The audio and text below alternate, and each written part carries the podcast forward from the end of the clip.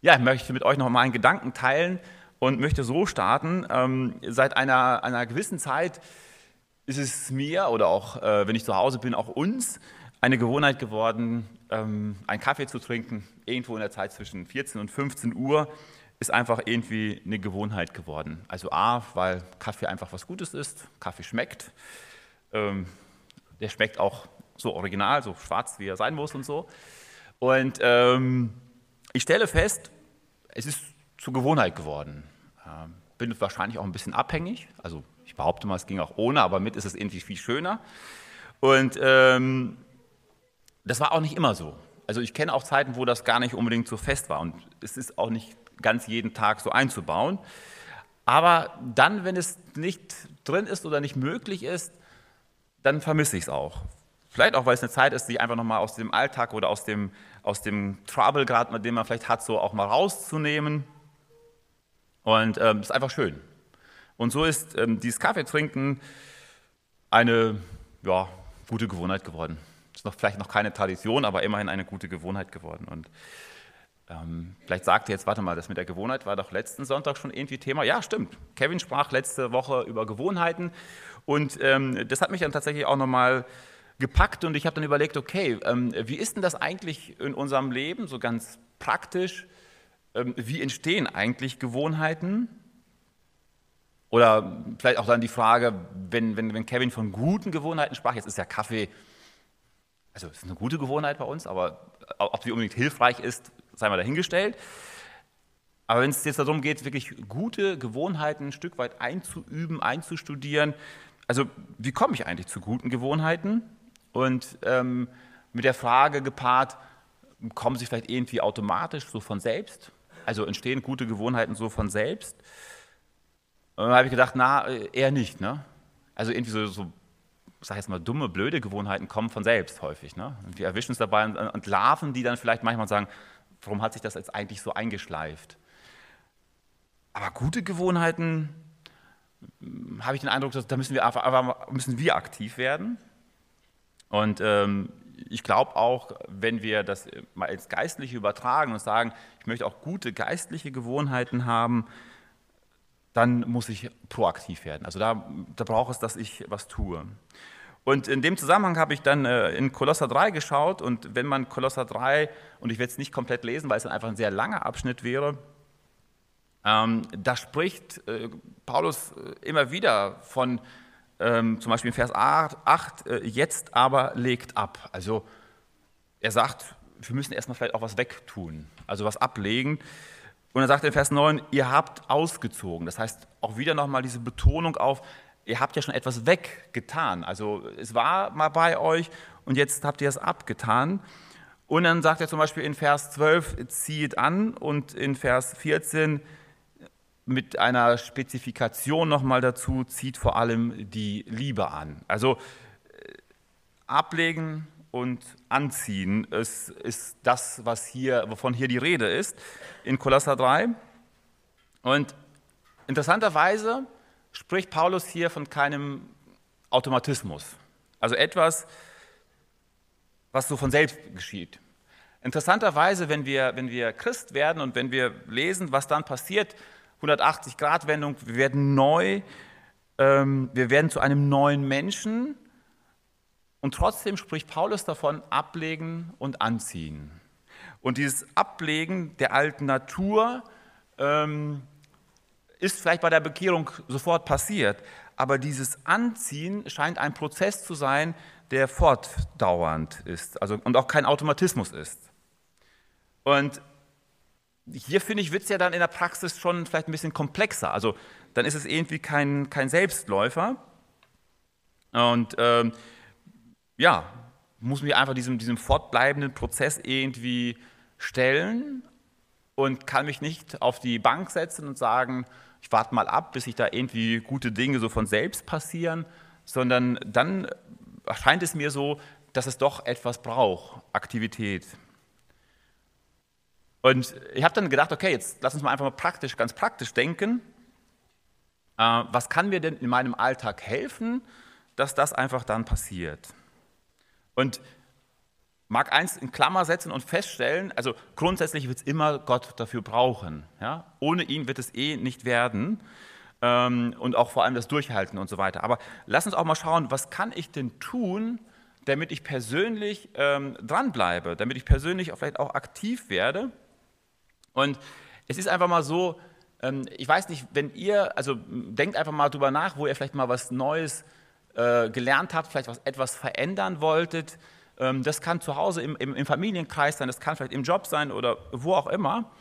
Aber wenn ihr feststellt, ich möchte etwas verändern, dann kommt es natürlich erstmal sehr, sehr darauf an, nicht, dass mir das von außen jemand sagt, du musst dich verändern, sondern dass in erster Linie, dass ich erst selber will. Ja? Also sag einfach mal, vor dem Können kommt das Wollen. Also wenn ich das nicht will, wird, wird es einfach nicht passieren. Also ich muss selbst es auch na, zumindest in gewisser Form attraktiv finden. Es muss mir etwas geben, dass ich sage, und dort will ich hin. Ähm, ansonsten, wenn das die Gemeinde will, wenn das mein Partner will, wenn das irgendjemand will, heißt das noch lange nicht, dass ich das für mich auch will. Ja? Dann kann ich das sogar vielleicht für richtig halten und sage, ja, also eigentlich sollte ich vielleicht, aber wenn ich das selber nicht will, ähm, das ist so eine sozial erwünschte Antwort, wollen andere und ähm, ich stehe vielleicht dann da. Und jetzt kann ich ja überlegen, okay, wenn ich etwas verändern will, was hilft mir? Es gibt Menschen, die sagen dann sofort, ich will von jetzt auf gleich auf, auf 100 Prozent kommen und Veränderung passiert so häufig nicht. Ja, dass es äh, sagst, zack, und dann läuft es einfach von sich aus, sondern es ist halt ein Prozess. Und äh, von, ich sag mal, von, von bis jetzt noch nie getan zu jetzt immer. Ne? Also jetzt wird es jetzt wird's meins. Und ähm, man muss einfach dazu wissen, dass ähm, wir einfach da viele Wiederholungen brauchen, wenn wir etwas einschleifen wollen dass es, dass es zu einer Gewohnheit wird, müssen wir Dinge wiederholen. Und es ist äh, erfahrungsgemäß so, dass, dass ähm, also im Leistungssport wird man ja sagen, wenn man im Leistungssport hingeht und sagt, okay, wie lange braucht es, bis jemand, keine Ahnung, äh, landesweit, weltweit äh, leistungsmäßig oben ist, dann braucht es 80.000 von, von, von Wiederholungen, damit man dorthin kommt. Aber wenn ich bei mir etwas verändern will, brauche ich auch Wiederholungen. Und ähm, es wird nicht mit dreimal probieren sein. Ja, also wenn ich dreimal etwas probiert habe und es fühlt sich komisch an, dann sage ich es häufig, dann lasse ich es liegen, weil ähm, fühlt sich halt komisch an, ist nicht meins. Ja, manchmal sind wir sogar äh, bei, bei Gaben so, bei Diensten so, dann probieren wir etwas aus und sagen, das fühlt sich so komisch an, ich glaube, das ist nicht meine Gabe. Glaubt mir, im ersten Drittel wird, jetzt, wird es sich das nicht so anfühlen, als wäre es eure Gabe. Im ersten Drittel wird es nicht so sein, dass ihr das Gefühl habt, das kann ich, das ist normal, es fühlt sich natürlich an, sondern es fühlt sich immer im ersten Moment auch eher unnatürlich an. Wenn ich Veränderungen haben will, und ähm, das, kann, das, können ja auch klassische Verhaltensveränderungen sein, Änderungen sein, dann ist es sogar häufig so, dass mir erst von jemand von außen das sagen muss. Also ich habe äh, über, über, über, über einen langen Zeitraum, ein ganz banales Beispiel, versucht, das Aber wegzulassen. Ja, wir sagen jemandem etwas Gutes und sagen sofort Aber dahinter. Ja. Und das Aber zerstört dann alles und ich habe versucht, aktiv da dran zu sein und ähm, habe mir dann gesagt, äh, zu Kollegen gesagt im, im, im betrieblichen Umfeld, immer wenn ich es wieder mache, sag Bescheid, weil mir fällt es häufig von außen selbst gar nicht auf. Dann sagen sie, Johann, da war es wieder. Mm. Ja. Im ersten Drittel brauchen wir häufig auch Unterstützung von außen, weil es eben nicht normal ist. Es ist ein neuer Prozess. Und wenn wir das geschafft haben, und da, da heißt es einfach auch erstmal dranbleiben. Wenn wir Gewohnheiten verändern wollen, fühlen sie sich komisch am Anfang an. Wir müssen dranbleiben und brauchen häufig Unterstützung von außen. Im nächsten Drittel ist es dann so, dass es mir selbst schon auffällt. Also, um bei meinem Aber zu bleiben, ist es dann so, wenn ich dann äh, etwas sage und ich habe es gerade ausgesprochen, das Aber, dann denke ich, äh, da war es wieder. Stopp. Also neu ansetzen, Korrektur. Ich falle immer noch in die alte Falle. Ich komme immer noch in die alte Gewohnheit, aber es fängt mir schon auf zu fallen. Ja, jetzt, jetzt verändert sich etwas, weil es mir schon selbst auffällt. Ähm, das ist ein guter Prozess. Ja, da, da, fühlt sich auch vielleicht auch schon etwas natürlicher an als am Anfang. Und tatsächlich ist es eher so, dass es erst im, im, im letzten Drittel und äh, es gibt verschiedene Statistiken. Es gibt eine Statistik, die sagt, du brauchst mindestens 21 bewusster Versuche, um etwas zu verändern. Und erst im letzten Drittel heißt es dann, dann wird unser Programm überschrieben. Also dann wird das, was wir Unsere Gewohnheit war überschrieben mit einer neuen Gewohnheit. Aber es braucht einfach mal mehrere Versuche, ob jetzt nur 21 sind oder es sind im Leistungssport sich mehr, ähm, mag ich mich gar nicht festlegen. Ich will einfach nur sagen, es, es gibt einen Prozess, den wir einfach auch beachten müssen, weil wir sonst ganz schnell etwas ähm, die Flinte in, in, ins Korn werfen und dann einfach aufhören, äh, dran zu bleiben.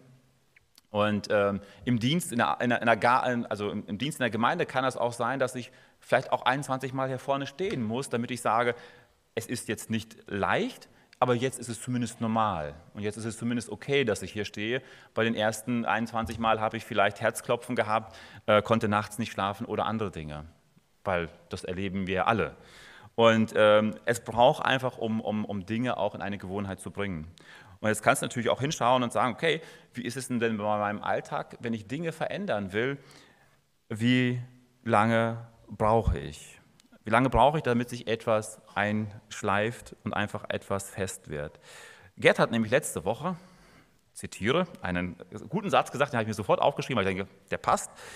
Er hat gesagt, heilig zu sein muss trainiert werden. Es braucht Training. Wenn du Dinge verändern willst, das braucht Training. Ja? Jesus hat uns eine neue Schöpfung gegeben. Jesus hat uns ein Erbe gegeben, das bleibt. Aber Jesus hat auch gesagt, das ist ein Prozess der Jesu Ähnlichkeit, also Jesus immer ähnlicher zu werden. Das muss trainiert werden. Es ist einfach kein Selbstläufer. Und es wird niemals so sein, dass wir sagen, jetzt haben wir es uns erarbeitet und jetzt können wir es, sondern es wird immer so sein, dass wir die Kraft Gottes, seine Unterstützung brauchen. Nur es braucht auch, dass wir uns auf den Weg machen. Und dazu möchte ich euch mit dieser Andacht ermutigen, dass ihr ähm, gerade dann, wenn es vielleicht etwas ähm, ja noch nicht so, so, so, so läuft und vielleicht, vielleicht stottert es noch ein bisschen, stolpert es noch, so wie bei der Fahrschule am Anfang. Also ne, wir fahren alle Auto und, und, wissen gar nicht, dass das komplex ist. Aber jeder, der jetzt gerade in Fahrschule ist, ne, Sophie, ähm, der jetzt dabei ist äh, zu üben, äh, der sagt, okay, warte mal, was muss ich denn alles gleichzeitig machen? Das ist nicht einfach. Ähm, aber dann, wenn es, wenn es natürlicher wird, wenn es ins Laufen kommt, dann sind gute Gewohnheiten sehr, sehr hilfreich, sind gute Gewohnheiten hilfreich, um Christus Ehre zu geben, um bei ihm zu sein. In erster Linie ist es ja so, äh, Jesus sagt nicht, ihr müsst gute Gewohnheiten haben, sonst kommt ihr nicht in das Himmelreich. Sagt er nicht. Ja? Aber wenn wir gute Gewohnheiten haben, ähm, tun wir uns in der Beziehung zum Herrn Gutes. Und wenn wir sie nicht haben, berauben wir uns selbst. Und ähm, stelle fest, ich auch. Ja? Also Baustelle. Ähm, in diesem Sinne, Gottes Segen bei euch. Schaut, wo sind eure Gewohnheiten und guckt, wie wollt ihr sie verändern.